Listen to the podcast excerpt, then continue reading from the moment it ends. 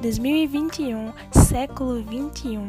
Quem é que nessa era não anda na correria? Quem é que nessa era não quer dar uma pausa?